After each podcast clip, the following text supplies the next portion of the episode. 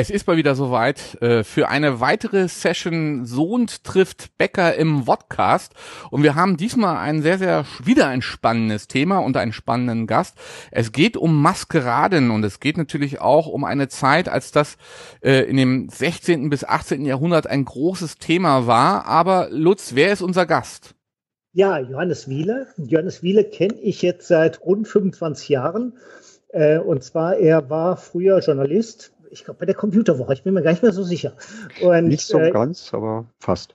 Fast, okay, gut. Das sagst du gleich noch was zu. Ja, und ähm, wir haben uns damals beide sehr intensiv mit dem Thema IT-Security befasst. Und äh, Johannes ist äh, Sprachwissenschaftler, Germanist und hat äh, dadurch natürlich so eine etwas andere Perspektive auf das Thema. Und das finde ich immer besonders spannend, wenn jemand äh, nicht mit dieser Mainstream-Perspektive auf ein Thema draufschaut. Und äh, wir haben uns dann immer lange und sehr intensiv über Computerviren unterhalten. Äh, da haben uns dann nicht aus den Augen verloren. Und dann äh, war Johannes auch noch äh, eine Zeit lang an meiner alten Hochschule dann Lehrbeauftragter in meinem Studiengang. Und ich würde sagen, den Rest erzählst du jetzt, Johannes. Genau, also Johannes, was, was hat die Maskerade mit der IT-Sicherheit zu tun? ja, das habe ich mich eine ganze Weile ehrlich gesagt auch gefragt. Es ist ein kleiner Zufall, wie ich da hingekommen bin. Also ich war bei verschiedenen äh, IT-Security und IT-Zeitschriften äh, als wir uns kennengelernt haben, auch noch Redakteur, aber dann später halt eben in die, Bewa in die Beratung im Bereich IT-Sicherheit abgewandert. Ja, was hat das miteinander zu tun? Ich bin damals Redakteur gewesen, aber gleichzeitig an der Uni München in einen Zusammenhang hineingeraten, wo wir uns mit Psychologie der Informationssicherheit befasst haben und auch ähm, damals mit ähm, ja, solchen Themen auseinandergesetzt haben, wie äh, warum verhalten sich Menschen manchmal so komisch, wenn sie auf ihre Daten aufpassen sollten und ähnliches, versucht mit den Studenten da Lösungen ähm, zu entwickeln und so einiges mehr. Und bei der in diesem Zusammenhang kam es natürlich auch immer wieder, wie gehe ich mit der eigenen Identität um. Jetzt muss man wissen, ganz früher, als ich noch an meiner Doktorarbeit gesessen habe, habe ich mich viel mit Venedig befasst, über E.T. Hoffmann, Doge und Togaresse, diese schöne alte Geschichte und bin zufällig damals nochmal darauf gestoßen, dass die alten Venezianer so etwas hatten wie eine Gesellschaftsmaske. Hört sich erstmal ein bisschen seltsam an, ist unserer Kultur auch wirklich fremd. Die hatten eine genormte Maske, bestehend aus Gesichtsmaske, Hut und Umhang und auch noch speziellen Schuhen, die ähm, ja getragen werden durfte in der Öffentlichkeit, wo immer man hinging, zu vielen Gelegenheiten, die aber manchmal auch im politischen Zusammenhang getragen werden musste. Ganz komisches Bild. Man muss sich heute mal vorstellen, irgendwelche äh, Mitglieder des Bundestages oder irgendeines Landtags würden also aufgefordert, doch bitte irgendwann mal mit Maske zu kommen zu irgendeiner Unterredung. War damals so und zwar immer dann, wenn man es mit äh, ja fremden Gesandten oder Handelsherren zu tun hatte, mit denen man noch nicht so genau wusste, sind die jetzt gut, sind die schlecht, was haben die vor. Dann wollte man die Mitglieder, die politischen Entscheidungsträger unangreifbar machen. Dann hatten die tatsächlich maskiert zu erscheinen. Wobei ich finde das Thema ja schon etwas, äh, wir hatten ja damals auch sehr viel diese mhm. Diskussion gehabt, zum Beispiel Klarnamen im Internet, soll es eine Klarnamenpflicht geben an der mhm. Stelle. Die haben wir immer noch. Und, ja, und äh, dann eben die, die Frage äh, zum Beispiel auch, äh, unsere aufgeklärte Gesellschaft basiert ja eigentlich darauf, dass sich jemand auf Augenhöhe begegnet, mhm. das so schön oder mit offenem Visier. Das war ja früher bei den mhm. alten Rittern so, bevor die in ein Turnier einstiegen, haben die ja das Visier gelüftet, damit äh, der Gegner dann sehen konnte, dass auch, es auch wirklich dieser Ritter war und nicht mhm. irgendein pfiffiger Knappe, der für seinen Ritter in den Kampf gezogen ist. Mhm. Ja, das ist eine Vorstellung, die die mit Sicherheit auch hatten, aber sie hatten eben, waren vertraut damit, dass sie auch auftreten konnten als Anonymous im Prinzip, also ohne erkannt zu werden. Ich beschreibe, versuche mal zu beschreiben, wie das überhaupt ausgesehen hat, weil jetzt denkt man sich Maske, hm, wie, wie ist denn das ungefähr? Man muss sich vorstellen, so ein Menschen in Edelmannskluft, konnte aber auch eine Frau drunter stecken, mit einem Dreispitz, mit äh, einem schwarzen Umhang, der also ihn wirklich komplett umschloss und die Straßenkleidung komplett unsichtbar machte. Eine weiße Maske, die allerdings zwei Eigenschaften hatte, die besonders sind. Die Augen blieben frei, dass man sich also wirklich in die Augen schauen konnte. Und die war unten hochgestellt, damit der Träger der Maske problemlos essen, trinken und auch reden konnte. Denn das Ganze war tatsächlich für gesellschaftliche Zusammenkünfte gedacht. Es sollte die also nicht behindern. Und ähm, was also dieses Auftreten mal Maske, mal Visier hoch, mal eben maskiert betrifft, war es so. Es war eine Möglichkeit. Also es, äh, in, im normalen Gesellschaftsleben konnte man sich überlegen, ich gehe jetzt äh, ins Casino zum Beispiel maskiert oder auch nicht. Ich glaube allerdings eine Zeit lang ging man da eher wirklich immer maskiert hin. Und man war als Venezianer einfach gewohnt, dass man konnte jemandem begegnen, den man auch kannte, der nicht maskiert war. Man konnte aber auch einer Person äh, begegnen, die maskiert war. Da gab es dann eine besondere Anrede auch auf der Straße, Signora. Und dann ähm, Maskera, das heißt, man sprach sie als Frau Maske an. Auch irgendwie interessant, was man so mit den Geschlechterassoziationen da verbindet. Und äh, die waren das einfach gewohnt. Das war nicht so wie hier, wenn jemand mit einer Maske rumläuft, das ist irgendwie ähm, was Besonderes, Corona im Anzug oder eine Demonstration oder sonst was. Es konnte jederzeit passieren.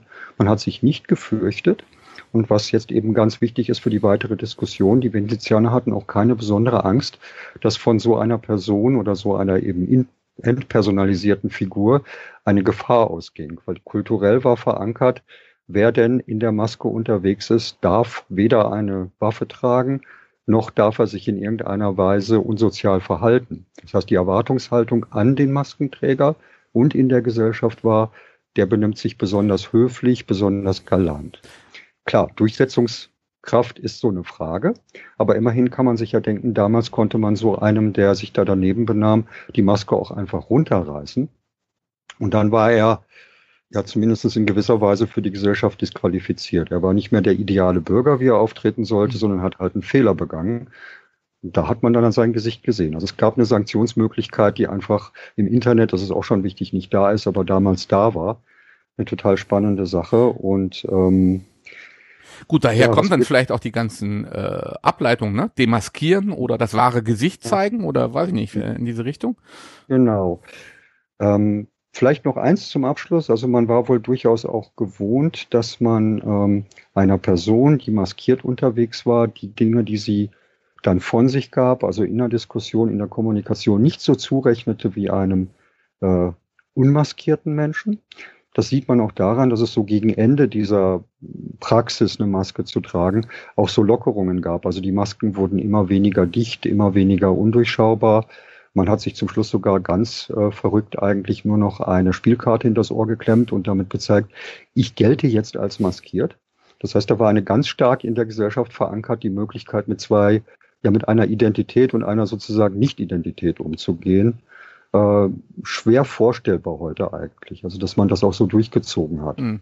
Es gibt äh, schöne alte Aufzeichnungen, also wirklich Chroniken, in denen man auch nachlesen kann, dass die durchaus die gleichen Sorgen hatten wie wir. Werden die Leute, die maskiert rumlaufen Verbrechen begehen? Fördert das irgendwie die Kriminalität? Ist da offensichtlich nie passiert oder nie in dem Maße passiert, dass man gesagt hat, wir geben das auf. Ist geblieben, bis Venedig unter Fremdherrschaft gelangte und dann war halt Schluss damit. Welche also Zeit also war das? Worüber ja. sprechen wir? Das war ähm, Frankreich, 1796, 1798. Also Barock eigentlich, so die Zeit des Barock ungefähr. Genau. Renaissance. Also bis dahin, und, ja, bis dahin ging das und verankert war es wohl äh, ja durchaus im Karneval und in der Commedia dell'arte. Da war man es gewohnt, mit solchen ja, äh, Figuren, die immer gleich sind, umzugehen. Man hatte so eine gewisse Übung da drin, eine Rolle, die einfach da war, so eine generische Rolle zu füllen. Konnten das irgendwie. Und das ist etwas, was in unserer Kultur in dem Maße eben nicht gibt. War das spezifisch dann für, für Venedig oder Italien? Ja. Oder ähm, man, man kennt das, das ja, sagen wir mal, zumindestens das äh, von François Rabelais aus der, aus der Renaissance, dass, dass da, dass es da ja auch, sag mal, in dem, in dem, in den Dingen dann eher mal ein bisschen derb zuging, aber war das halt eine Spezialität von, von äh, Venedig? Das war in dieser Form, soweit wir bisher wissen, tatsächlich eine venezianische Spezialität.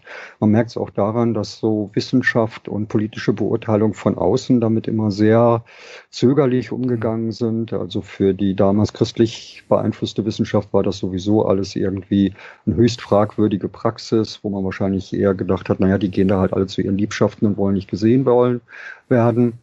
Und äh, das mag ein Grund sein, warum man es erst so in den 70er Jahren, 1970 rum, ähm, wirklich erforscht hat, das Ganze. Das, da muss man eine Figur auch wirklich hier nennen. Das ist Ignazio Toscani. Das war ein Germanist in Trier, so viel ich weiß, der das erforscht hat und der ja den ganzen Quellen wirklich mal auf den Grund gegangen ist. Dass man das so wenig kennt, ich halte es mal, ich weiß nicht, ob man es sehen kann.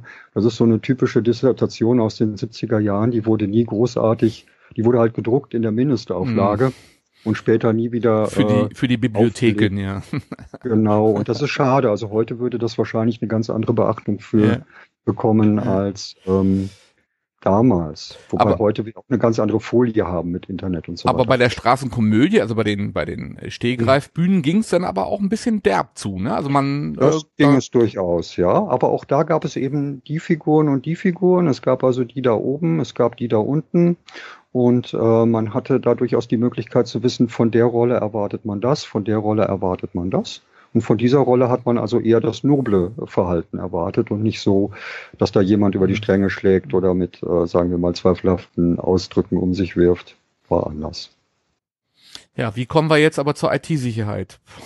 ich habe noch eine Frage. Ja, komm, eine, Lutz, bitte. Eine Frage habe ich vorher noch. Ähm, Im äh, 17. Jahrhundert äh, wütete ja die Pest in Europa. Kann das auch damit zusammenhängen? Weil das sieht ja so ein bisschen auch aus wie so Pestmasken. Hm. Nee, die Pestmaske war eine andere. Also das ja. war wirklich diese mit dem langen Schnabel. Ähm, ist eine interessante Frage, weil wir die heute ja auch wieder haben. So ein bisschen die Überschneidung, wann läuft jemand mit einer Corona-Maske rum, wann macht er da irgendwas draus? Ähm, die Überschneidung haben wir aber so nicht gefunden. Also das war auch damals erstmal ein medizinisches Gerät. Dann tauchte das bei den Doktoren in der Commedia dell'arte sicher mal auf.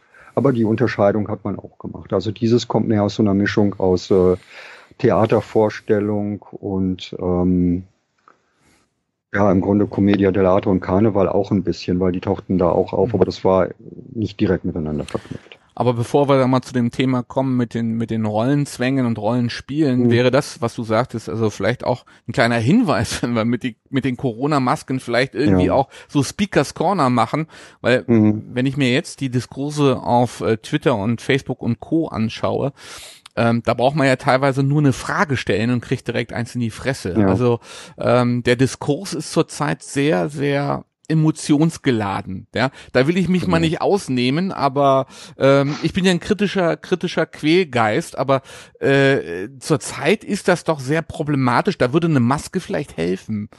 Mhm. Wobei man allerdings dann halt fragen muss, und das ist etwas, was die Sache auch so spannend macht für mal eine kulturvergleichende Untersuchung.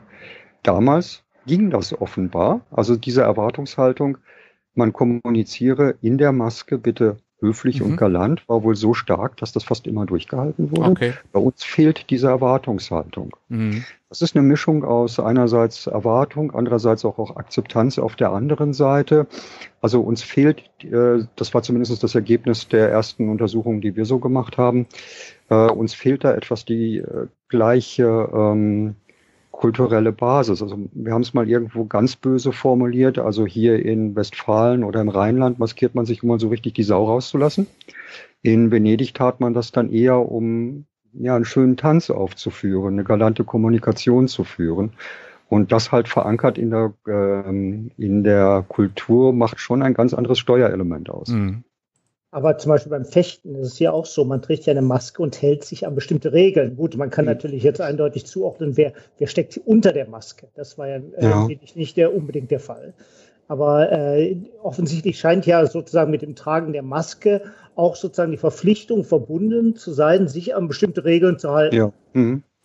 Das, obwohl es eine ganz andere Herkunft hat, passt eigentlich sehr gut.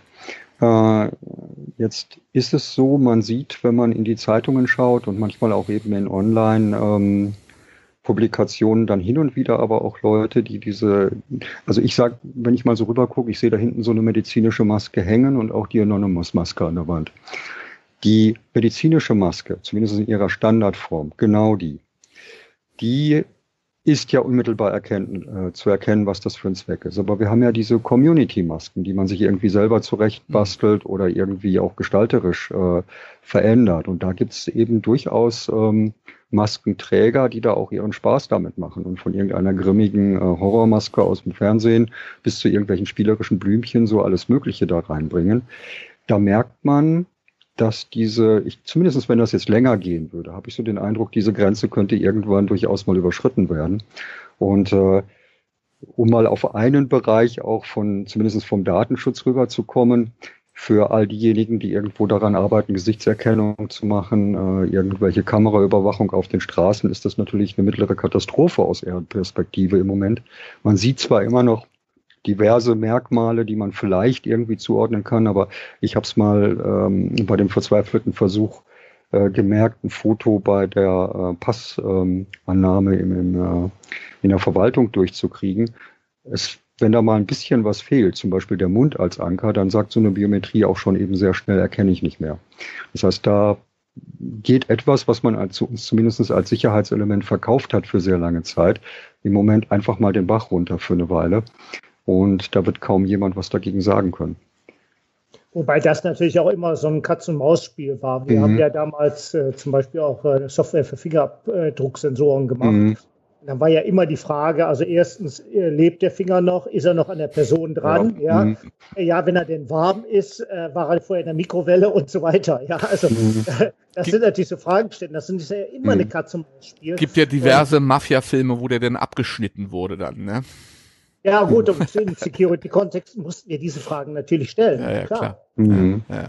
Aber jetzt ist es eben plötzlich ist die Schwelle ganz anders. Also nimmt man zu der medizinischen Maske einfach noch eine Sonnenbrille dazu, ist nicht mehr viel übrig von dem, was man äh, machen kann. Und das kann durchaus beides aus medizinischen oder sonstigen sehr noblen Gründen auch passieren. Von daher ist das schon spannend, was da passiert. Was machen dann aber, was machen dann aber die Chinesen, die, die äh, mit, hm. so, äh, mit, mit dem Scoring so äh, jeden da überwachen wollen? Das ist für die ja dann auch nicht so toll.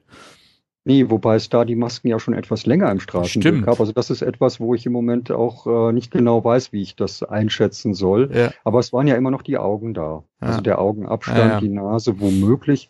Schwieriger wird's aber auf jeden Fall. Hm. Waren es nicht eher die Japaner?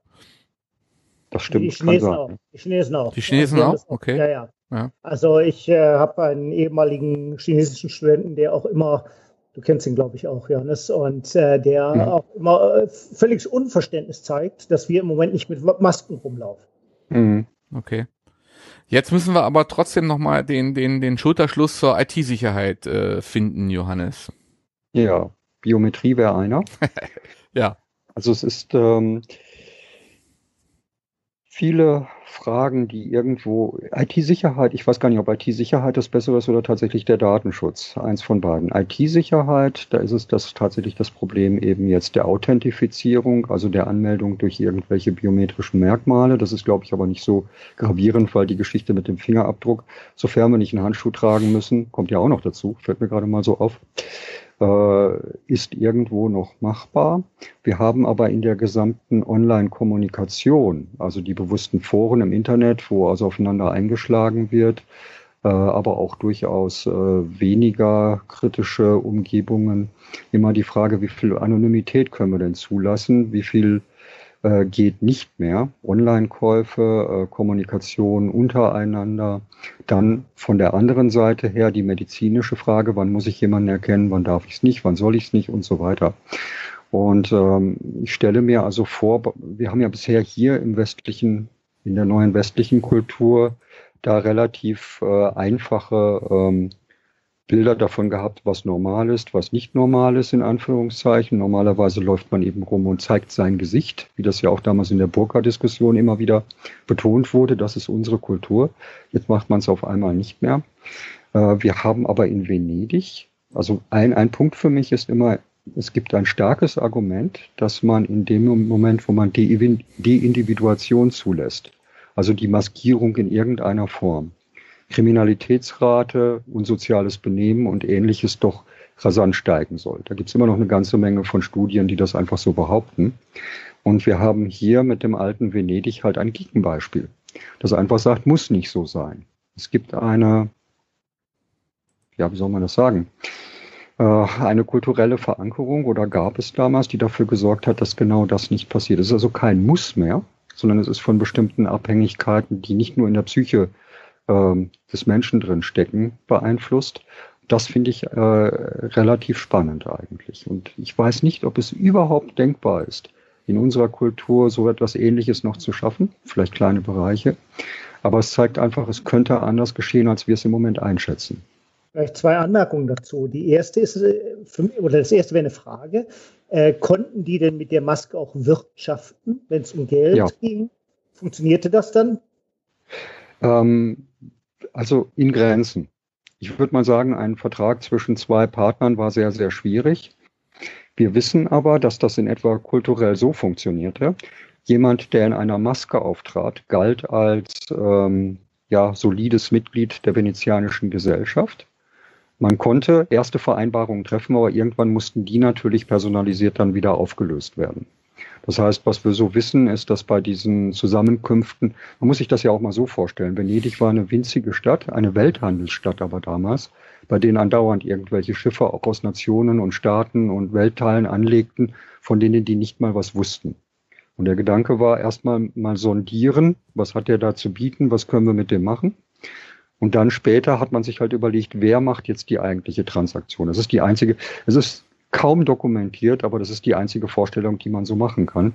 Das heißt, irgendwann ist natürlich der, äh, der Übergang zur persönlichen Interaktion notwendig, sonst geht's nicht. Vielleicht hatten die einen Mechanismus, den wir nicht kennen, müsste man weiter forschen.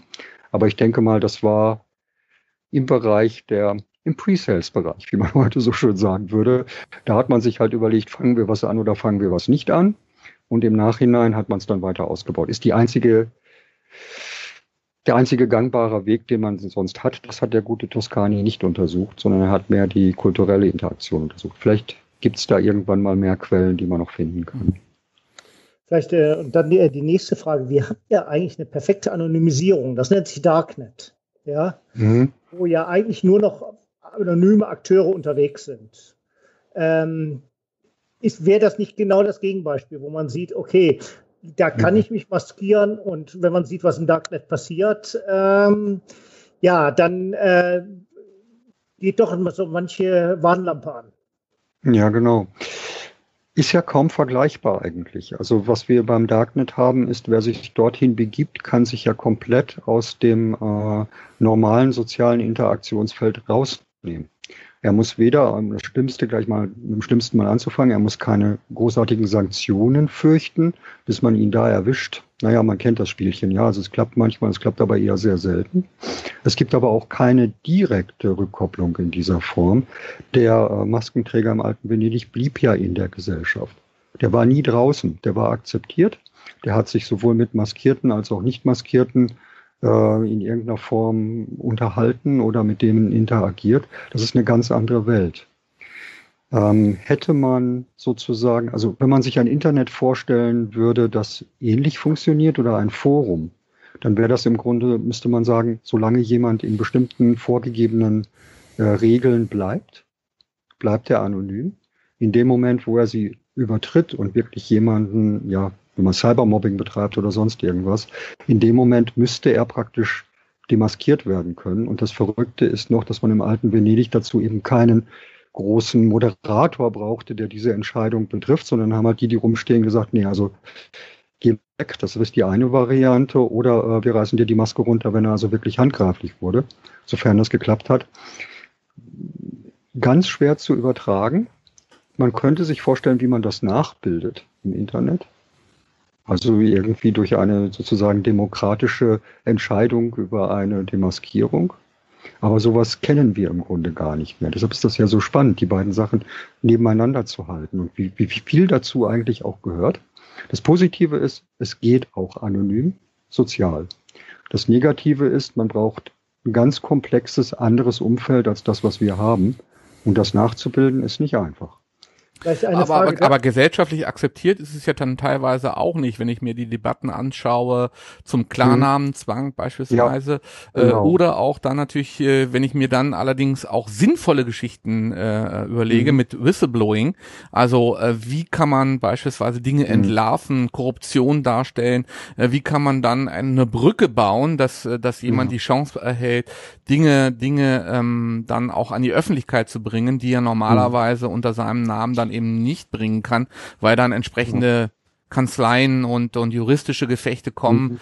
wo ich dann als Einzelner, ich selber habe das ja auch erlebt, äh, dann sofort in einem Gefecht mit äh, großen, großen Kanzleien äh, stehe, die natürlich mhm. ein ganz anderes Volumen bewegen, wenn man sich halt mit mhm. mächtigen Gegnern anlegt oder so. Insofern ist es ja dann immer noch wichtig, um gerade auch Ungerechtigkeiten und Korruption und dergleichen äh, zu entlarven. Ja, aber man muss sich mal vorstellen, äh, die Akzeptanz spielt da eine ungeheuer wichtige Rolle, weil die bewirkt ja auch, äh, wer, wer jetzt meinetwegen sich entscheiden würde, hier in unserer Gesellschaft einen Anonymizer am Rechner einzuschalten oder maskiert in der auf eine Demo zu gehen. Für den ist das ja auch eine gewisse Anti-Entscheidung. Also er befürchtet irgendwas, er grenzt sich ab, er ist in gewisser Weise auch ausgegrenzt. Das hatten die Venezianer ja gar nicht. Die hatten jeder so ein Ding in der im Kleiderschrank hängen und haben da morgens reingeguckt und überlegt, eignet sich das jetzt mehr für eine Maske, wo ich hingehen will, oder gehe ich unmaskiert? Wenn sie maskiert rausgingen, wussten sie, dass sie überhaupt nicht in irgendeine Ecke gestellt wurden. Das heißt natürlich auch, dass man da die gleiche Bevölkerungsstruktur maskiert unterwegs hatte wie unmaskiert und von daher eben nicht mit besonderen Ambitionen, mit besonderen Ideen, mit äh, vielleicht einem größeren kriminellen Hintergrund. Warum auch? Und äh, hier ist das schon so, dass man sich eben bewusst dazu entscheidet, weil man denkt, ja, ist immer doof über dieses Ich habe nichts zu verbergen zu diskutieren, mhm. aber man entscheidet sich ganz anders dafür, etwas zu verbergen als damals. Ein Venezianer hätte dieses, dieses ähm, äh, du musst was zu verbergen haben, weil du maskiert rumläufst, gar nicht so richtig verstanden. Oder zumindest nicht so bewertet, wie wir es machen. Kann das denn sein, dass die Venezianer besonders viel ähm, Sozialkapital hatten? Sagen Sozialkapital als Währung. Das ist ja alles soziale Koordination, mhm. was du da erzählst. Und naja, was, was konnten die, was wir nicht können? Also ich glaube, es ist zu einem, eins ist wichtig zu wissen, es ist halt wirklich die Übung mit Commedia dell'arte, mit Karneval, mit dem Umgang mit generischen Masken. Das andere ist aber auch die Struktur dieser Republik. Also da war es noch relativ einfach, eine, äh, ein gewisses Einverständnis unter den Bürgern zu erzielen. So groß war das ja alles nicht. Das war diese kleine Stadt mit ihren Gas Gassen. Und vielleicht war da auch ein ganz anderer Druck da, manchmal einfach ich will mal alleine bleiben. Man konnte es in diesen Gassen nicht, wenn man die eigene Wohnung äh, verlo- äh, verlassen hat. Da waren keine so großen Parks, keine Wälder, in die man verschwinden konnte. Da musste man die, diese, diese Möglichkeit, sich mal zurückzunehmen und privat zu sein, einfach mitnehmen. Genauso wie die Burka ja auch, habe ich mir mal irgendwann erzählen lassen, so das Zelt ist, was man mit sich rumträgt, haben die das in gewisser Weise äh, auch so gemacht. Es gab keine andere Chance. Man kann ja, man kann ja heute noch durch Venedig gehen. Durch alle Fenster sieht man, wer da in der Gondel unterwegs ist. Die Gassen sind so eng, dass man sich mit Sicherheit begegnete.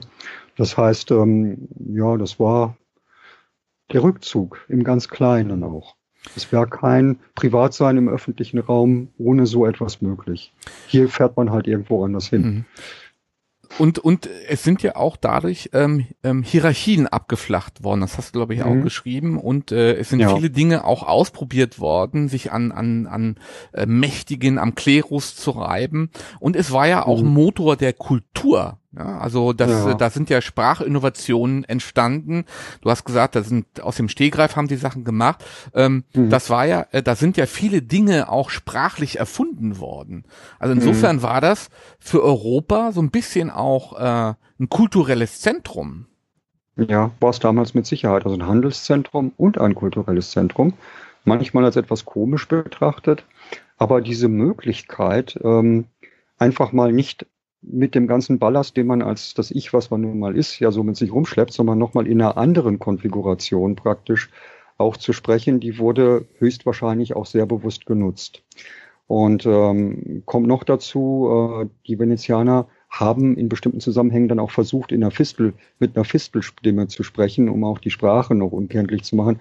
Jetzt muss man natürlich sagen, all diese Mittel sind nicht hundertprozentig. Also, dass jemand dick und rund und vielleicht bucklig war, hat man auch gesehen, wenn er maskiert war. Dass er groß und schlank war oder halt eine bestimmte Körperhaltung hatte, die waren irgendwo noch ähm, identifizierbar. Wir operieren ja immer in unserer Kultur auch mit dem Begriff Zurechenbarkeit. Und zumindestens die war zu einem ganz, ganz großen äh, Teil halt weggenommen. Weil man konnte sagen, wahrscheinlich war es der sowieso, so wie der da rumlief, aber Das hätte wahrscheinlich vor irgendeinem Gericht oder vor einem ähm, Inquisitor, die es damals ja durchaus gab, da kein besonderes Gewicht gehabt. Das heißt, ähm, es war eine Möglichkeit, äh, auf andere Art und Weise sich auch auszudrücken. Das hat man stark gemerkt. Vielleicht noch ein Punkt. Ähm, also es ist ja extrem sozial fundiert, abhängig von sozialen Strukturen. Es gibt mhm. ein anderes Thema, wo wir uns früher öfter darüber unterhalten haben. Das war das Thema Social Engineering. Kevin Mitnick damals, ja. ja. Der Godfather sozusagen des Social Engineering. Ähm, war dieses System nicht extrem anfällig für Manipulation? Inwiefern? Dass man, äh, dass man zum Beispiel andere Identitäten angenommen hat. Mhm. Oder dass man jemand vielleicht irgendwas zugewiesen hat, was er vielleicht nicht gemacht hat. Ja, kann ich mir vorstellen, aber man muss eben das auch wieder negativ und positiv sein. Also gut, es kann jemand dann eine Rolle übernehmen und irgendwo äh, so tun, als ähm, also dieses System war ja auch offen meinetwegen für jemand, der außerhalb von Venedig, also der, nach, der da hineingekommen war oder gar nicht zur Bürgerschaft gehörte. Das heißt, man konnte also diesen Teil des Social Engineerings auf jeden Fall damit machen. Man muss aber auch wieder die positive Seite sehen. Also ähm, wir haben einerseits die Möglichkeit, das negativ zu nutzen, aber auch positiv zu nutzen, indem man mal Dinge ausprobiert, die man ohne diese Maske vielleicht gar nicht wagen würde, weil man halt psychisch irgendwie gehemmt ist oder sonst was. Ich denke, das hat sich so die Waage gehalten. Ja, ähm, allerdings muss man dann immer wieder sehen, wir haben beim Social Engineering, bei äh, den Problemen, die wir heute mit dem Datenschutz haben, auch durch Konzerne, die also Profilbildung betreiben und mhm. sonst was, ja immer ein Ungleichgewicht. Das heißt, wir, wir haben es sehr schwer, beide Seiten ähm, gegeneinander abzuschotten. Deshalb gibt es ja auch diese starke Diskussion unter äh, IT-Freaks. Ich möchte irgendwie mit einem Anonymizer arbeiten können. Ich möchte nicht, dass irgendein Unternehmen welcher Art auch immer guckt, was ich immer einkaufe. Oder wenn Misstrauen gegenüber dem Staat da ist, was wir hier nicht so brauchen, aber in anderen Staaten auch mal berechtigt sein kann, haben es also die auf der Seite am Computer oder am Handy halt deutlich schwieriger als diejenigen, die sich einen ganzen Geheimdienst leisten können oder eine riesige Marketingorganisation, die ähm, mit äh, KI dahinter auch noch Profile hm. anlegt. Das haben wir in Venedig nicht, weil das doch ein relativ großes Gleichgewicht war. Der eine war maskiert, der andere war maskiert. Sicher gab es da eben auch die ein oder andere kriminelle Aktion. Sicher gab es auch Versuche, sich gegenseitig auszuhorchen. Aber es war eben, dann hat man halt zwei Maskierte unter Umständen gehabt. Und wenn derjenige maskiert war, war ja immer wieder das da, dass sich der andere ihn angeschaut hat, also der nicht maskierte und gefragt, wie weit geht der denn jetzt? Wann akzeptiere ich das? Es ist kein, äh, kein System von Heiligen, aber es hat anscheinend recht gut funktioniert. Mhm. Was war dann der Grund, dass das irgendwann mal aufgelöst hat? Du sagtest, naja, das war Fremdherrschaft. Also es ist, äh, sind zwei Dinge. Einmal ist das so abgeflacht, weil die Praxis an begonnen hat, dass man das wohl nicht mehr so stark gebraucht hat. Man hat aber die kulturelle Praxis beibehalten, sich als Maskierte auszugeben. Das ist die Geschichte mit der Spielkarte hinterm Hut. Das Zweite ist, dass diese Praxis mit ähm, der Fremdherrschaft gegenüber Venedig einfach sofort verboten wurde, weil ein neuer Machthaber, der da eine, ein ganzes Volk hat, was zur Hälfte maskiert vielleicht rumläuft, fühlt sich damit wahrscheinlich nicht besonders wohl, vor allen Dingen, wenn er diese kulturelle Praxis nicht mhm. kennt. Damals ist das verschwunden und dann halt nie wieder praktisch in der Form aufgelebt. Du hast ja auch beschrieben, ähm, mal unabhängig jetzt von der von dem Nutzen der der Maskerade mhm. und welche welche Rolle das spielte, natürlich auch äh, das Rollenspiel an sich nochmal dargelegt, ähm, vom Harlekin mhm. bis äh, bis zum äh, äh, tollpatschigen Knecht. Ähm, und das hast du verglichen in einem anderen Zusammenhang, in einem anderen Aufsatz ähm, auch, dass wir ein Verständnis bekommen sollten für das unterschiedliche Rollenspiel in einem Unternehmen beispielsweise. Also mhm. ähm, vom vom IT vom IT-Chef äh, CIO bis hin zum äh, Vorstandschef, da müssen unterschiedliche Rollen mhm. eben auch gespielt werden.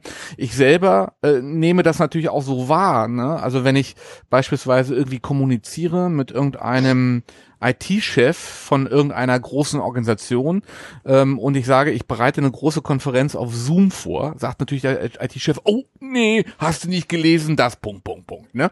Also mhm. der wird dann sofort seiner Rolle gerecht. Wenn ich ihn frage, hast du eine Alternative, sagt er nee.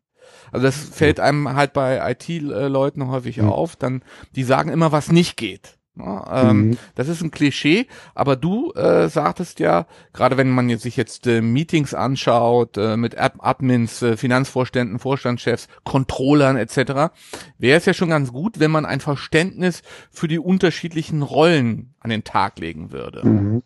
Das wäre ganz kurz ein Einschub mal eben in eigener Sache. Also diese beiden Artikel, über die wir reden, sind immer mit meiner Co-Autorin Bettina Wesselmann zusammen entstanden. Die kann heute nicht dabei sein. Also es ist eine Arbeit immer von zwei ja. Leuten, die sehr stark in dieser Thematik drin sind. Das ich habe ich hab auch beide zitiert, ne? also im Vorbericht. Genau. Ja. Und man müsste Ein, vielleicht auch sagen, du bist heute bei Deloitte. Ja. Ich bin heute, meinem, ja. ja. Mhm, aber dies ist eine Sache, die unabhängig davon die läuft. Davon über, ja. Mhm.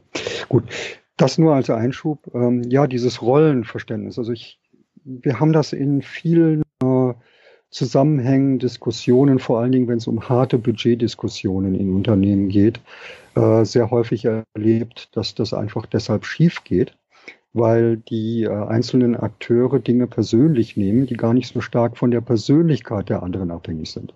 Also wir haben das in dem bewussten Artikel, das ist in der CASE, in der äh, Informationssicherheitszeitschrift, mal aufgedröselt. Es gibt immer den Vorstand, der etwas tut, was aus IT-Sicherheitssicht schon mal ganz fürchterlich ist, der hat sich auch um andere Risiken zu kümmern und nicht genug Geld. Das heißt, er muss bestimmte Abwägungen treffen, die ihm jemand, der mit Feuer und Flamme hinter seiner eigenen Sache steht, dann natürlich übel nimmt. Es gibt den dazugeschalteten Controller. Es gibt den CISO, der irgendwo den Chief Information Security Officer, der vermitteln muss zwischen den beiden. Und es gibt die, die sich voll und ganz auf die Security-Arbeit kon äh, konzentrieren dürfen können und auch die entsprechenden Informationen haben, die dann natürlich damit leben müssen, dass man ihnen irgendwo ihre ja perfektionistischen oder perfekten Vorstellungen einfach wieder nimmt. An die Rolle und, ist ja auch Herrschaftswissen gebunden. Genau, also es ist auch ein bisschen gerade da, ist es interessanter äh, dran zu sehen, dass das eigentliche Informationssicherheitswissen eher da ist, wo nicht die große Macht ist und dass das äh, da oben fehlt, wo dann wirklich die Entscheidungen getroffen werden man könnte aus diesen unschönen Diskussionen mit dem hinterher geschalteten Flurfunk und den Animositäten einfach eine ganze Menge Luft rausnehmen, wenn man sich vorher kurz sagt oder wenn ein Moderator am Anfang sagen muss, Leute, wir haben hier bestimmte Rollen. Alle versuchen irgendwie fürs Unternehmen was Vernünftiges rauszuholen, hoffentlich. Und ähm, wenn wir daran denken, eben was jede Rolle ist, dann äh, kann man das Ganze auch etwas lockerer angehen. Also so ein bisschen das Ganze als Schauspiel zu betriften. Und das ist dann wohl nicht nur Informationssicherheit, mhm. sondern viele andere äh, Verhandlungen schwieriger Art in Organisationen welcher Art auch immer, könnte man auf die Art wahrscheinlich etwas effektiver, freundlicher und zielführender äh, gestalten. Ist ich erlebe das gerade bei Unternehmen. Es gibt CISOs, die machen das so. Die sagen von Anfang an, also ich habe den und den Spielraum, ich muss das so und so verkaufen. Ähm, ich vertrete das gerne, helft mir dabei. Die kommen gewöhnlich recht gut zurecht. Wenn sie sich andersrum dahinstellen und ähm, nicht gerne zugeben wollen, dass sie natürlich auch nicht mit allen ihren Vorstellungen, die ja durchaus berechtigt sind, nach oben durchkommen, und dann immer noch so tun wollen, als wäre das alles ihre eigene Entscheidung, dann wird das durchaus mhm. schwierig. Also diese, ähm, der sich mal kurz hinzusetzen vor so einer Geschichte, kurz zu überlegen, was muss denn der jeweilige eigentlich tun und was tut er aus freien Städten, Stücken, könnte also einige ja, Heftigkeit aus manchen Auseinandersetzungen rausnehmen. Also wir sehen, wir erleben das ja nicht nur äh, bei Meetings, bei kontroversen Meetings, die pures Theater eigentlich sind äh, und mhm. oder sein könnten. Und wenn man sich da auch bewusster wäre, dass, dass man natürlich auch bestimmte Rollen erfüllen muss. Man könnte dann natürlich auch noch den Kommunikationschef dazu tun und noch ein paar andere, ne, die natürlich äh, der eine, der, ja, du mit deinen äh, PR-Projekten und so, das ist ja immer, das sind mhm. schön Wetterthemen und so. Aber wir müssen jetzt Effizienz und Kon Controlling Controlling und Kostenreduktion leisten. Ähm, in der Politik funktioniert das komischerweise recht gut. Also da mhm. hat natürlich der Bundesfinanzminister Scholz eine bestimmte Aufgabe. Und wenn ich jetzt ja. beispielsweise Mitglied des Haushaltsausschusses bin als Abgeordneter, habe ich auch eine entsprechende Rolle mhm. in meiner Fraktion. Und danach trinkt man aber wieder ein Bier und weiß, okay, ja. das ist eine Rolle. Das ist im Prinzip ein Schauspiel.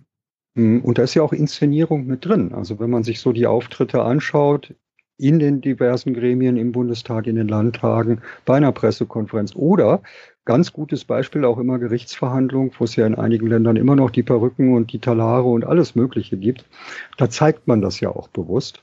Und Gerichtsverhandlung ist sowieso das Kardinalbeispiel. Der, ähm, der Verteidiger hat seine Rolle, die er, egal was er vom Delinquenten halten will, einfach durchführen muss. Der Staatsanwalt auch, der Richter ist dazwischen. Das ist ja bewusst ein Spiel und es sorgt dafür, dass sich die Leute eben nicht mehr die Köpfe einschlagen. Ähm, man vergisst es halt an einigen Stellen leider ein bisschen zu stark. Hätte so einiges. Man muss sich ja keine Perücke aufsetzen, wenn Richtig. man irgendwo ja. ein Business-Meeting macht, aber ein bisschen was davon kann nicht schaden. Ja, in dem Zusammenhang vielleicht noch kurz die Erwähnung von Irving Goffman, Soziologe. Mhm. Er hat dieses berühmte Buch geschrieben, The Presentation of Self in Everyday Life. Wir spielen alle nur Theater und dann beobachtet er halt die Inter Interaktionen, die Darstellung, also die Performance mhm. der Leute, aber eben auch die Rolle. Ja? Stimmt. Da haben wir damals ja auch drüber gesprochen. Also die Selbstinszenierung, also auch ein Manager ist eine Rolle. Er spielt eine bestimmte Rolle, hat eine Vorstellung davon, was er da tun darf, soll, muss oder auch besser lässt. Ähm, passt also eigentlich ganz gut. Ich hatte jetzt noch einen Gedanke, der ist mir gerade wieder aber verloren gegangen. Aber wenn, ich, wenn ich an meine eigene Konzernzeit denke, ähm, ähm, ist diese ist diese Schauspiel selten geglückt. Also wenn ich dann auf äh, du sagtest gerade Budgetberatung, wichtiges Thema, gerade auch wenn es dann äh, für das nächste Jahr geht, äh, um, um, um, um, da sind ja, das sind ja auch haushaltspolitische Beratungen gewesen. Also die hast du ja auch in einem normalen Unternehmen, äh, wer bekommt welchen, welches Budget zugewiesen, dann, dann ist, dann hat das meistens nicht funktioniert, dieses Rollenspiel. Mhm. Also wie bekommt man das dann ins Unternehmen rein? Äh, müsste das Teil, äh, könnte ja vielleicht auch Lutz noch be beantworten, Teil auch der Ausbildung sein? Äh, müsste das in einer, einer Hochschule Hochschule eine größere Rolle spielen oder, oder wie bekommt ja. man halt diese, dieses Schauspiel auch ins Unternehmen rein? Ja, also wahrscheinlich schon Ausbildung. Ich habe selber mal versucht, an einer Hochschule ähm, reinen Informationssicherheitstechnikern so ein bisschen diese Welt nahe zu bringen, die dann so ein Berater oder ein CISO oder ein Manager in einem Unternehmen erlebt. Und was da so stattfindet, das findet man könnte es ja irgendwo einbauen, aber es findet so wenig statt. Also der Hinweis auf die Kommunikation, auf die Rollen, auf die Pflichten auch der unterschiedlichen Akteure, auf die Pflicht, dass man, wenn man dort auch legitime Interessen vertritt, dass das kein Selbstläufer ist, sondern dass man was dafür tun muss, dass sie wahrgenommen werden, dass das gerade bei so einer zentralen Funktion wie Informationstechnik eigentlich dazugehören sollte. Denn die Manager erwarten es ja. Die sitzen da und denken so, jetzt lasse ich mir mal vom CISO oder von den Leuten drunter erklären, warum ich das tun muss. Je besser sie das dann darstellen können, je eingängiger und je mehr sie auf ihn eingehen, desto größer die Chance, dass es auch was wird. Da fehlt in einigen Bereichen, also in dem Bereich fehlt mir wirklich die, ähm, die, der Brückenschlag irgendwie zur Wirtschaft, zur Kommunikation, meinetwegen zu Marketing, zu sowas, ist natürlich in unseren Lehrplänen unglaublich schwierig ähm, durchzusetzen. Also die, die, Themen werden sicherlich behandelt, aber man muss natürlich auch eins sehen, wenn du dir ein Assessment Center Boah, heute Lutz, wann werden die Themen behandelt? Also in meinem Studium sind die nicht behandelt worden. Bei uns schon in einigen Modulen, aber okay. also das heißt über Government sprechen wir zum Beispiel. Ja. ja. Ähm, aber ähm, der, der Punkt ist ja zum Beispiel, dass in Assessment Centers immer das Thema Rollenfestigkeit eine Rolle spielt. Ja? Mhm. Und dass, ein, äh, dass eine Führungskraft in der Lage ist, sein Beinchen am Baum zu heben, ist auch, das spielt auch eine Rolle. Ja? Mhm. Äh, also ein Revier zu markieren. Und äh, da, das sind ja Dinge, die eigentlich auch durch die Strukturen eigentlich von unten an schon gefördert werden. Äh, oder sagen wir so, in den letzten Jahrzehnten gefördert worden sind. Die Folgen sehen wir ja heute hm. Ja, es ist aber schwierig. Also es gibt, äh, wenn man sich zum Beispiel anguckt, welche Unternehmen, also IBM zum Beispiel ist so ein Unternehmen, das hat das intern eingebaut in die Hierarchien. Es gibt eine Fachhierarchie, die aber ähnliche Stufen erreichen kann wie eine Managementhierarchie. Und man schafft also dort unter Umständen Gelegenheiten, dass ähm, jemand, der eigentlich die Fachkarriere eingeschlagen hat, trotzdem die Position erlangt, auch innerhalb in so einer Diskussion irgendwie weiterkommen zu können. Ähm, ich, das, was mich halt wirklich stört, ist die Tatsache, dass es äh, Fachausbildungen gibt, bei denen das so wenig irgendwo drin steckt. Also sowohl, man hat das Problem ja auch teilweise in den Unternehmen durchaus, also wo man ähm, diejenigen, die jetzt äh, an den Bits rumschrauben und hinter den äh, Schaltschränken sitzen, dass man die gar nicht in die Lage bringt, dass sie ihre Meinung entsprechend vertreten können durch entsprechende Kurse oder was auch immer. Das heißt, man hat auch so eine gewisse Erwartungshaltung. Eine Erwartungshaltung kann man natürlich dadurch erbrechen, dass äh, unterbrechen, oder zerbrechen, dass jemand äh, sich irgendwo aus seiner aktuellen Rolle mal rausnehmen kann und maskiert auftritt, ist jetzt total abgehoben irgendwie. Aber da merkt man, es gibt Rollenzuweisungen, die erleichtern Kommunikation, es gibt Rollenzuweisungen, die machen es schwieriger. Und einmal aus einer Rolle komplett rauszukommen, kann eben auch Möglichkeiten freisetzen, äh, um nochmal dahin zurückzukommen, die man so gar nicht ahnt. Aber, ich hatte aber, übrigens mh, vielleicht ja. eins eben, das, was mir vorhin entgangen war. Es gibt da diesen Begriff, den hatten wir in dem Sammelband auch verwendet, in dem der äh, Hauptbeitrag äh, dazu Bauta und Tabaro, dass es diese Maske erschienen ist. Ähm, dieser Begriff informationale Selbstgestaltung, also nicht Selbstbestimmung. Ich sage nicht nur, ähm, was von mir irgendjemand anders erfahren darf und was nicht, sondern ich überlege auch von vornherein, wie sieht das Bild aus, das ich an andere vermittle. Machen wir ja alle irgendwie. Ähm, spielt auch eine Rolle. Wenn also man so eine Maske aufsetzt, nimmt man es mal weg. Dann, dann ist ja meine Überschrift ein Volltreffer auf LinkedIn. Also man muss sich selbst zum Regisseur seines Mythos ja. machen. Das habe ich dabei gedacht, nämlich heute Morgen. Deshalb wollte ich diesen Begriff hier unbedingt reinschleusen. ist tatsächlich so.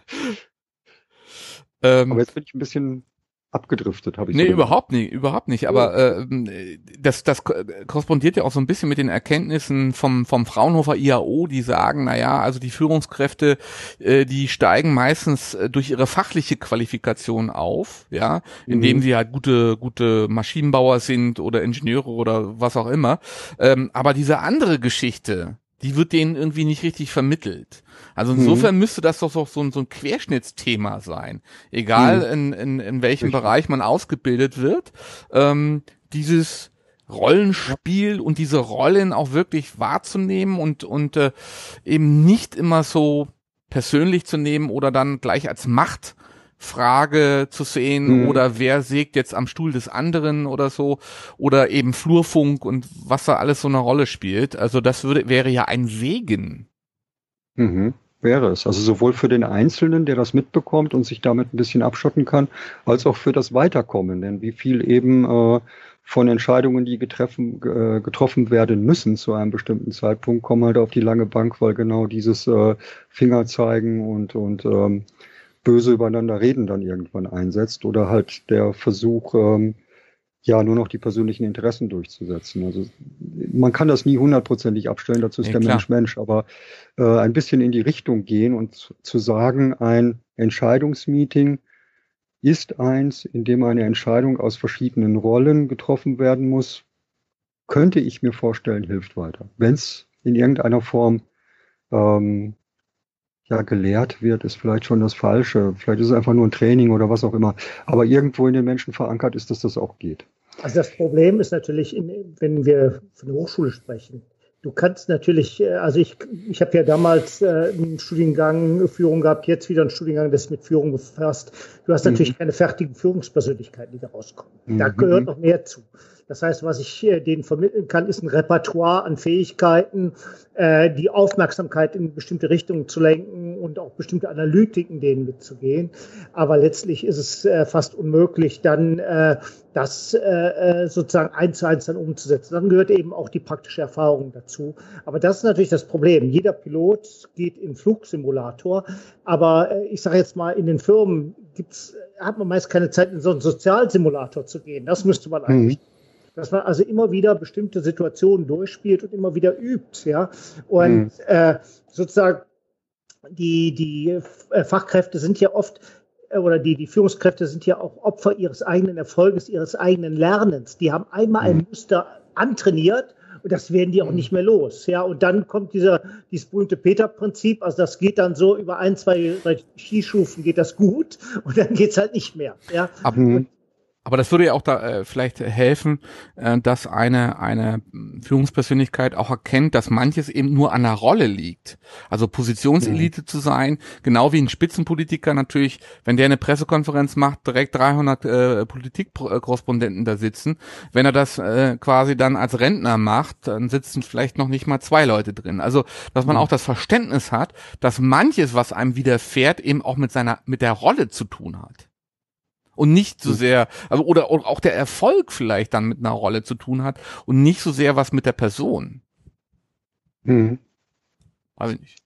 Vielleicht. Ja, also die Rolle bewusst einzunehmen ist vielleicht mhm. auch eben der, der Schritt. Äh, viele Manager spielen ja ihre Rolle trotzdem, würden das aber nie so bezeichnen. Das heißt, mhm. die gehen dann vielleicht nach Hause und legen sie dann ab, aber kommen nie auf die Idee, diese Rolle als solche mal in den Vordergrund zu stellen, wenn sie das tun, was sie tun müssen. Übrigens, äh, selbst bei Schauspielern, ich kenne einige Schauspieler und wenn du die dann im Fernsehen siehst, die spielen eigentlich nur immer sich selbst. Mhm. Das ist der Punkt. Ja, also es gibt ja ganz wenige, die wirklich in der Lage sind, eine Rolle anzunehmen, um eine Rolle zu wechseln. Mhm. Mhm. Ja, also ich glaube, ein super spannendes Thema. Eigentlich wäre das doch, äh, ist das doch für dich eine schöne Beratungsmöglichkeit, oder? Wenn er schon in der Ausbildung nicht so richtig vorkommt. Ich weiß nicht, welche Art von Beratungsinstitut das machen würde. Also wenn ich eins kennenlernen würde, wäre das wahrscheinlich eine spannende Angelegenheit. Ähm, es ist natürlich auch etwas, was man äh, bewusst zulassen muss. Also wo man sich sagt, wir haben hier ein Problem. Das ist nicht nur etwas, was man einfach so hinnehmen muss, dass es so oft schief geht mit dem nicht eingestandenen Rollenspiel in den Unternehmen, ja, könnte man ein Modell daraus entwickeln, aber eigentlich ähm, muss das auch so früh irgendwie in den Köpfen. Ich, ich weiß nicht, ob jemand es schafft, äh, wenn irgendwo zwischendurch mhm. ein Berater reinkommt und sagt, so jetzt bei der, beim nächsten Meeting stellt euch das doch alle mal als ähm, Rolle irgendwie vor, als ob die da irgendwelche Kappen auf hätten. Das geht so schnell nicht. Ja, also die, die, man muss das tief in sich drin haben, dass man weiß, ach, es gibt den CISO, der heißt auch irgendwie und ist an eine bestimmte Person gebunden. Es gibt den Vorstand, der ist vielleicht irgendwie angenehm oder unangenehm, aber der hat eben auch diese Rollen, äh, ja, Funktion. Es müsste irgendwie einfach mal öfter so genannt werden. Mhm und auch erwähnt werden. Man schlüpft da in etwas hinein und vor allen Dingen äh, wichtig zu sagen, dass es notwendig ist, dass so eine Rolle auch Gegenspieler hat in anderen Rollen wenn man das von vornherein weiß. Äh, ich kann da nicht immer äh, auf volle Zustimmung rechnen, sondern es gibt Leute, die werden bewusst an die und die Position gesetzt, damit sie mir Widerworte geben, das Budget abdrehen oder sonst irgendwas. Dann wird es zum Spiel. Und deshalb immer doch wieder der Blick irgendwo auf den Ausbildungsweg. Und diese ich Rollen glaube, haben ja dann auch eine Wichtigkeit im politischen ja. Sektor, äh, dass beispielsweise der Finanzminister natürlich äh, wirklich mhm. auf die Staatskohle achtet und das auf ja. Ausgabendisziplin und dann vielleicht äh, die Verteidigungsministerin, äh, die eher das Geld für den nächsten Leo raushauen will. Das sind halt unterschiedliche Rollen und es sind, ist ja auch Checks and Balance hängt damit ja auch zusammen. Mhm. Ne? Ja. Insofern ist das ja auch fürs Unternehmen wichtig. Ja, und dass die Rollen gegeneinander gespielt werden. Übrigens auch Unternehmen, Großunternehmen machen das natürlich heute auch meist so, dass äh, der Führungskräftenachwuchs in verschiedene Geschäftsbereiche rein muss, in verschiedene Funktionen rein muss, in verschiedene Länder rein muss, um da schon in der Karriere so einen gewissen Wechsel zu haben. Ob das immer so funktioniert, da mache ich mal ein ganz großes Fragezeichen dran. Aber das Bewusstsein, dass da was passieren muss, ist, glaube ich, schon da. Mhm. Übrigens spannend auch, ich habe zufällig mal gesehen vor einiger Zeit bei einer der, ich komme jetzt gerade auf den Namen nicht, es ist da eine ganz äh, alte und renommierte IT-Zeitschrift in den USA. Da ist es tatsächlich Usus, dass man sich auch regelmäßig in einem virtuellen Meeting trifft, das komplett anonym ist. Mhm. Wie immer die das technisch machen, aber da zählen dann halt für eine gewisse Zeit lang wirklich nur die, die Argumente und ähm, es ist nicht klar, wer welche Rolle vertritt, wer welche Meinung vertritt und so weiter. Wäre vielleicht so eine venezianische Ecke, die man hier und da auch mal technisch gerade jetzt einführen mhm. könnte, dass man da einfach eine verstellte Stimme oder sowas hört, die es dem einen oder anderen möglich macht, auch mal von den, von den kleinen Restriktionen loszukommen, der, der vielleicht mit dem Vorstand seiner Firma noch gut reden könnte, aber mit dem Manager dazwischen überhaupt nicht, weil der für seine Bewertung zuständig ist, dass ähm, solche Dinge nebenher auch betrieben werden. Ist auch recht utopisch und seltsam, erstmal auf den ersten Blick, aber scheint es zu geben. Aber super wichtig, wenn ich mir vorstelle, äh, man muss wirklich auch immer genau überlegen, was man jetzt in der Öffentlichkeit sagt, mhm. um nicht weggesäbelt zu werden. Ähm, mhm. äh, sei es jetzt einmal irgendwelche Studien, die gemacht wurden oder oder. Ähm, also ich kann noch nicht mehr irgendwelche kritischen Einwände machen oder noch nicht mal Fragen stellen. Insofern wäre das doch wirklich eine super Sache, um einfach die Disputation auch nach vorne zu bringen. Weil ich muss ja immer Gefahr laufen, dass ich, ähm, dass ich äh, in irgendeiner Weise denunziert werde oder einer mich mhm. dann beruflich vernichten möchte oder das ans Existenzielle geht oder dass ich halt wirklich äh, bloßgestellt werde, äh, damit man mich mundtot macht. Das, diese Anonymisierung sind ja Methoden, du sagst, ich habe ja gesagt von der Egalisierung, aber auch dann von der Möglichkeit wirklich der Disputation auf hohem Niveau. Mhm. Also halte ich für wichtig. Ja. ja. Mal. Also ich finde das ein spannender Ansatz und vielleicht bringt uns ja jetzt die berühmte Corona-Maske dahin, dass wir vielleicht einen kleinen Schritt dahin gehen. Ja.